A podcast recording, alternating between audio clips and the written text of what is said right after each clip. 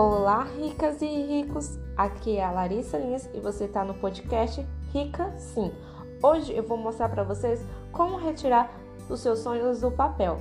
Exatamente, através da meta financeira. Fica até o final porque são dicas valiosíssimas para a sua vida. Bom, por que realizar metas? Por que ter metas financeiras? A importância de ter metas financeiras é porque a gente acaba, sem as metas, pulando de galho em galho. O que significa isso? Cada dia eu tenho uma vontade diferente. Então, hoje eu tenho a vontade de comprar uma casa. Amanhã eu posso ter a vontade de trocar meu carro. No ano que, na, daqui a um ano eu quero trocar meu celular ou eu quero viajar, eu quero fazer um intercâmbio.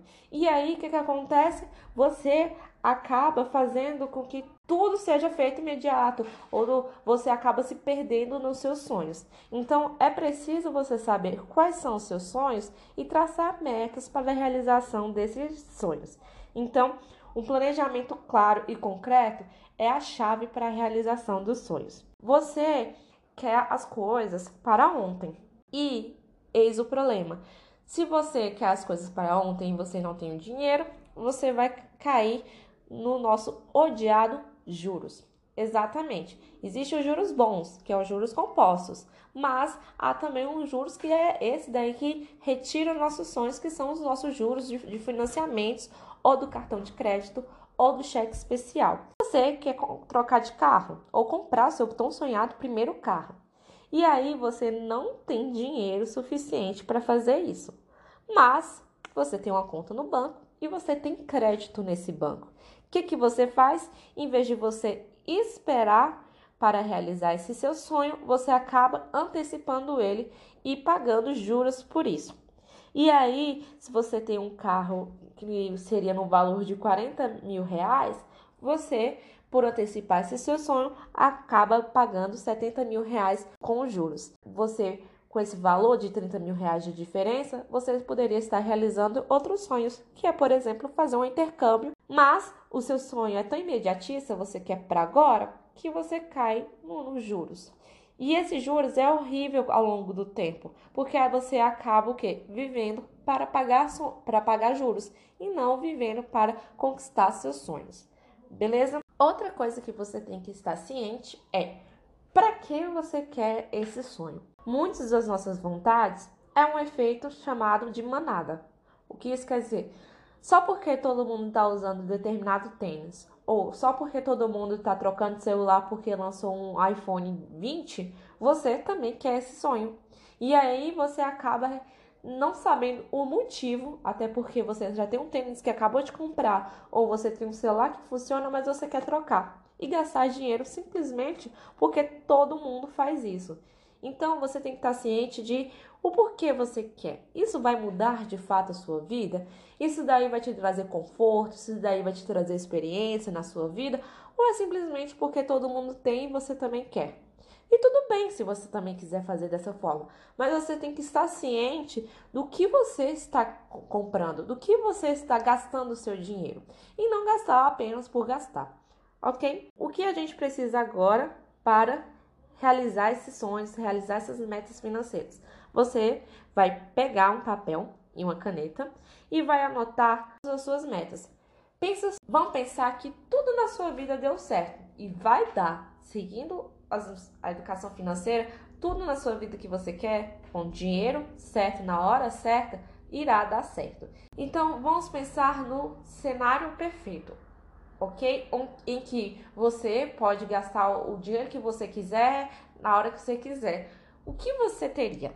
O que você compraria? Então, nessa folha de papel, você vai colocar todos os seus sonhos que você gostaria de realizar, do menor desde comprar uma blusinha ou um tênis até o maior, que é trocar de carro, viajar ou fazer um intercâmbio. Quais são esses seus sonhos? Você vai colocar nesse papel, ok? Detalhe: o seu sonho hoje é um, só que daqui a dois anos você não é a mesma pessoa de agora, certo? Então não, espera que os sonhos sejam o mesmo. Então essa, essa folha de papel você vai guardar ela, ou melhor ainda, você vai anexar em algum local na frente para que você tenha, veja esses sonhos e fique focado nesses sonhos. E você, a cada dois anos, vai revisar essas suas metas, ok? Porque a gente muda, os nossos sonhos mudam. Então, a cada dois anos, você pode ficar vendo se permanece as metas ou se vai ser mudadas, ok? Bom, agora que você colocou todos esses seus sonhos no papel, o que, que você vai fazer? Entrar na internet. E aí você vai pesquisar qual é o valor de cada um desses sonhos. Se, por exemplo, você quer trocar o controle do seu PS4, você vai lá e pesquisa lá na internet o valor do, de um controle de PS4. E aí pode ser, por exemplo, que ele acabe valendo 300 reais. Então você vai colocar do ladinho do que você anotou 300 reais. Ah, eu tenho um sonho de comprar um PS4. Você vai lá e anota que você quer é comprar um videogame. Quero comprar um carro de 30 mil reais. E aí você vai lá e coloca 30 mil reais no seu carro. E assim por diante, fazendo com que você anote os seus sonhos e o valor mais ou menos de cada sonho. Beleza? E aí a gente segue para os dois passos de realização dessas metas. Primeiro, ao saber o valor de cada uma, você vai dividir esses seus sonhos em metinhas, metas e metonas, ok? Como vai funcionar? Presta atenção e anota aí como é que funciona. Primeiro, metinhas. Você vai pegar todos essas, esses seus sonhos que valem até 50% do seu salário, beleza? Então, se você é um estagiário hoje, o seu salário é de 400 reais. Então, tudo que você anotou que vale até 200 reais, você vai colocar como metinha. Você vai para as suas metas. As metas, elas vão variar 50% do valor que você ganha, até 300%. O que significa isso? Que se você tem um salário de 400 reais, você vai então gastar, essa meta vai ter que estar no valor no máximo até R$ 1.200. Lembrando aqui que é para um estagiário, e isso aí vai variar de acordo com o seu salário, beleza?